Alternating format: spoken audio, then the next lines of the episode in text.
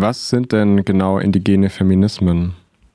Ja, das ist äh, so ein Überbegriff. Also es war uns ganz wichtig, von Feminismen im Plural zu sprechen. Und äh, indigene Feminismen sind verschiedene Wissens- und Widerstandspraktiken, die ähm, von ja Personen weiblichen Geschlechts oder auch anderen Aktivistinnen durchgeführt werden, um das, was wir im weitesten Sinne unter Feminismus äh, verstehen, aus einer indigenen Perspektive zu betreiben. Es gibt aber natürlich wie bei allen Schlagwörtern da sehr viele Fragezeichen und ähm, die finde ich eigentlich auch sehr gut, weil ich Fragezeichen immer produktiv finde. Ja, also sozusagen auch die Frage kam im Prozess des Buchmachens auf, ähm, bezeichnen sich eigentlich all die Leute, die hier vorgestellt werden, auch selber als Feministinnen oder lehnen sie das vielleicht auch als so ein westlich-koloniales Konzept eher ab? Oder ähm, ja, was bedeutet eigentlich indigen? Also ist das eine Selbstzuschreibung von diesen Communities oder ist das eine Fremdzuschreibung? Also das ist alles, äh, finde ich, total wichtig und auch spannend und das soll auch gar nicht aufgelöst werden. Der Begriff indigene Feminismen ist aber trotzdem, finde ich, ein ganz nützlicher Sammelbegriff, um zu zeigen, dass es eben eine sehr große Vielfalt an Feminismen gibt und dass es eben nicht was ist, was nur in so ähm, ja westlichen, nördlichen Zentren passiert, sondern auch an ganz, ganz vielen anderen Orten der Welt indigen äh, ist sehr wichtig, um eben zu zeigen, dass äh, Feminismus eben äh, auch was ist, was von unterschiedlich positionierten Leuten durchgeführt wird. Und äh, gerade da ist es eben so eine Praxis, von der, glaube ich, jetzt zum Beispiel auch wir hier in Mitteleuropa extrem viel lernen können. Also es geht extrem viel um ähm, ja, ähm, ökologischen Feminismus, um Widerstand gegen Ausbeutung nicht nur von Menschen, von weiblich positionierten Menschen, sondern auch von der Natur. Und es geht aber auch ganz viel um Bildungsgerechtigkeit, um LGBTIQA-Plus-Rechte und noch sehr viel mehr. Du hast die verschiedenen, ja, ähm, beziehungsweise die Unterschiedlichkeit der Feminismen ja auch schon angesprochen. Was sind dann aber auch vielleicht so verbindende Elemente, die in allen Comics vorkommen oder die sich vielleicht auch durch das Sammelband ziehen?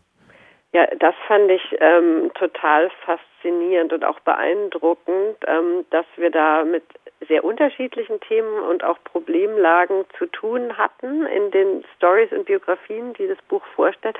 Andererseits gibt es aber auch unglaublich ähm, spannende Parallelen. Also einerseits natürlich ähm, ganz starke Kämpfe gegen ähm, Ausbeutung der natürlichen Ressourcen, also sowas wie ähm, Protest gegen Staudämme, gegen Wasserdammprojekte, die die ähm, Gebiete der Menschen zerstören. Das war äh, aus in allen allen Gegenden, aus denen wir Geschichten gesammelt haben, ein ganz großes Thema. Also das war sehr verbindend. Das sind dann ja eben auch oft äh, Staudämme, äh, von denen jetzt westliche Firmen profitieren oder sozusagen so eine Weitergabe von einem matrilinearen Wissen äh, an verschiedene Generationen, also ähm, ja Heilungskräfte der Natur oder verschiedene Wissensformen oder auch der der Kampf für Bildung.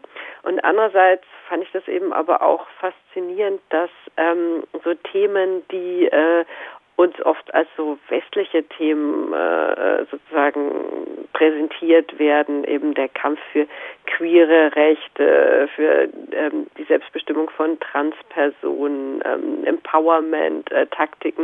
Das ist ja auch so was, was äh, Mitteleuropa oder im angloamerikanischen Sprachraum immer sehr präsent ist und wo wir denken, das ist sozusagen was, was Westliches aus dem globalen Norden. Das ist aber überhaupt nicht der Fall, sondern das ist global überall verbreitet, auch im globalen globalen Süden, wo die ganzen Geschichten herkommen. Und das finde ich total faszinierend, dass einerseits diese Feminismen sehr lokal und sehr spezifisch sind und andererseits, dass es so eine äh, verbindende globale Sprache spricht, die diese Feminismen dann eben auch äh, alle zusammenbringt.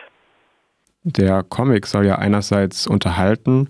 Im Fall von Movements and Moments, indigene Feminismen, kommt da bestimmt auch noch eine dokumentarische Komponente hinzu, um die Geschichten zu dokumentieren und aber auch im westlichen Kontext äh, einfach in eine Öffentlichkeit zu geben. Was können wir denn aber auch aus dem Comicband lernen, gerade im Hinblick auf den weißen, westlichen, maskulinen Blick auf unsere Welt? Ja, du hast es schon gesagt, das Tolle an Comics ist, dass sie einerseits unterhalten und andererseits aber auch ähm, ja Wissen vermitteln können, also lehrreich sein können, um also pädagogisch zu sein. Und die Herausforderung, die die Comics in diesem Band, äh, finde ich, ganz toll gemeistert haben, das war dass sie einerseits eben zu ihren eigenen Communities sprechen. Also viele dieser ähm, Comics sind dann auch nochmal in lokale oder indigene Sprachen übersetzt worden, um dann ganz konkret mit der betroffenen äh, oder porträtierten Community in Austausch zu treten, die das meiste ja schon wissen, was da passiert ist und wo das ganz wichtig ist, dass das sozusagen adäquat dargestellt wird. Also diese Communities sollen angesprochen werden, aber natürlich auch ähm, ja Leute auf der ganzen Welt, Leute wie wir, die viel zu wenig über diese ganzen ähm, feministischen Vorbilder und Bewegungen wissen. Ähm, und es soll dann sozusagen auf beiden Levels spannend sein. Und ich denke, was wir daraus lernen können, ist erstmal, dass wir selber sehr wenig wissen, ja, dass es eben äh, abseits der, der westlichen, nördlichen Zentren noch extrem viele Widerstandsbewegungen gibt, wo ähm, sehr wichtige und auch inspirierende Sachen passieren dass es eben auch ähm, andere Arten gibt, äh, sozusagen unsere Welt zu betrachten, dass äh, es sozusagen auch ähm, ja zyklische Vorstellungen von der Welt gibt, wo ähm, es sozusagen nicht alles auf den Fortschritt ausgelegt ist. Also das muss jetzt gar nicht so ultrakapitalistisch sein, aber wir denken ja auch, wir müssen uns immer weiterentwickeln und alles noch besser machen und da dagegen stehen eben auch indigene Vorstellungen von äh, Zeitlichkeit, wo äh, wir sozusagen nicht auf ein Ziel zustreben und nicht immer besser werden müssen, sondern wo sich alles sozusagen in so einem Kreis dreht, was dann auch äh, dazu führt, dass wir eben ganz anders mit unseren Ressourcen umgehen, mit anderen Wesen, mit unseren Mitmenschen. Also das, äh, finde ich, kann man lernen oder eben auch Dinge über den Kolonialismus, die viele Leute noch nicht wussten, dass äh, sozusagen durch den Kolonialismus auch äh, ja nicht nur Menschen und Regionen ausgebeutet wurden, sondern dass eben auch heteronormative Geschlechter- und Beziehungsmodelle erst installiert wurden, die vorher in vielen indigenen Gemeinschaften so gar nicht gelebt wurden. Und wenn wir uns dann sozusagen darauf äh, zurückbeziehen, können wir auch wieder was fürs heute lernen. Und ich finde, wir können vor allem auch extrem viel über Solidarität lernen, wie diese Leute, die also unglaublich bedroht sind, also gerade indigene UmweltaktivistInnen in, ähm, in Südamerika haben ein extrem hohes Risiko, ermordet zu werden.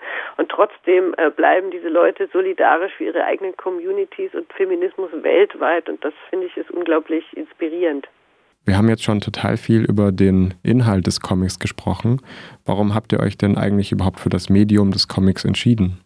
Ja, weil Comics einfach eine ganz tolle Kunstform sind, die auf ganz vielen verschiedenen Levels funktionieren kann. Also ähm, es kann äh, da ganz niederschwellig Wissen vermittelt werden für unterschiedlichste Arten von Leuten. Also Leute, die ähm, vielleicht nicht gut lesen können oder gar nicht gut lesen oder überhaupt nicht lesen können, die können äh, sich sozusagen anhand der Bilder informieren und sich von anderen Leuten aufklären lassen.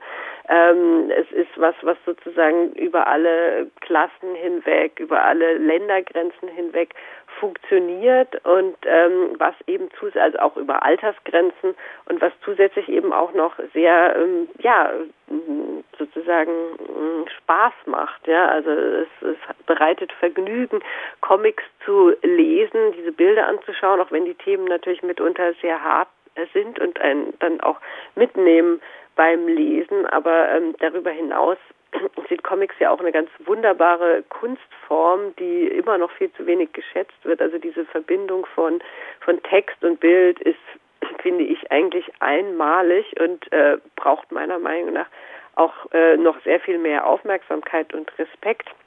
Dazu kommt auch noch, dass äh, in, in diesen Comic-Geschichten auch sehr viele unterschiedlich persönliche Stile, aber eben auch lokal geprägte Stile zur Geltung kommen. Manche KünstlerInnen haben dann eben auch tatsächlich so extra Farbmodelle ähm, aufgenommen, die in den Communities, die sie beschreiben, eine Bedeutung haben. Also die sozusagen Farben der Communities sind oder auch die Landschaft sozusagen nachempfinden, so gewisse Farbtöne der Landschaft. Und äh, dafür, finde ich, eignen sich Comics äh, noch viel besser als äh, andere Schriften zu Feminismus, die natürlich auch extrem wichtig sind. Bei der Veranstaltung im Literaturhaus Freiburg sind auch Aktivistinnen aus Brasilien, Ecuador und Vietnam digital zugeschaltet, was denke ich auch sehr wichtig ist, um dem indigenen Feminismen im wahrsten Sinne des Wortes eine Stimme zu geben. Was können die Menschen denn erwarten, wenn sie zur Leinwandlesung ins Liter Literaturhaus kommen?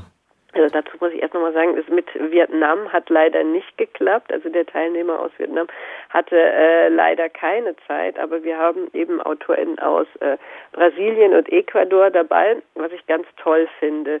Ähm, was die äh, ZuseherInnen da erwartet, ist ein hoffentlich abwechslungsreiches Programm mit einem Einblick in den Comic selbst. Also ich werde so ein bisschen äh, darüber berichten, wie dieses Projekt überhaupt zustande kam, wie wir ähm, die Geschichten ausgewählt haben, wie wir zusammengearbeitet haben, was die inhaltlichen Schwerpunkte sind.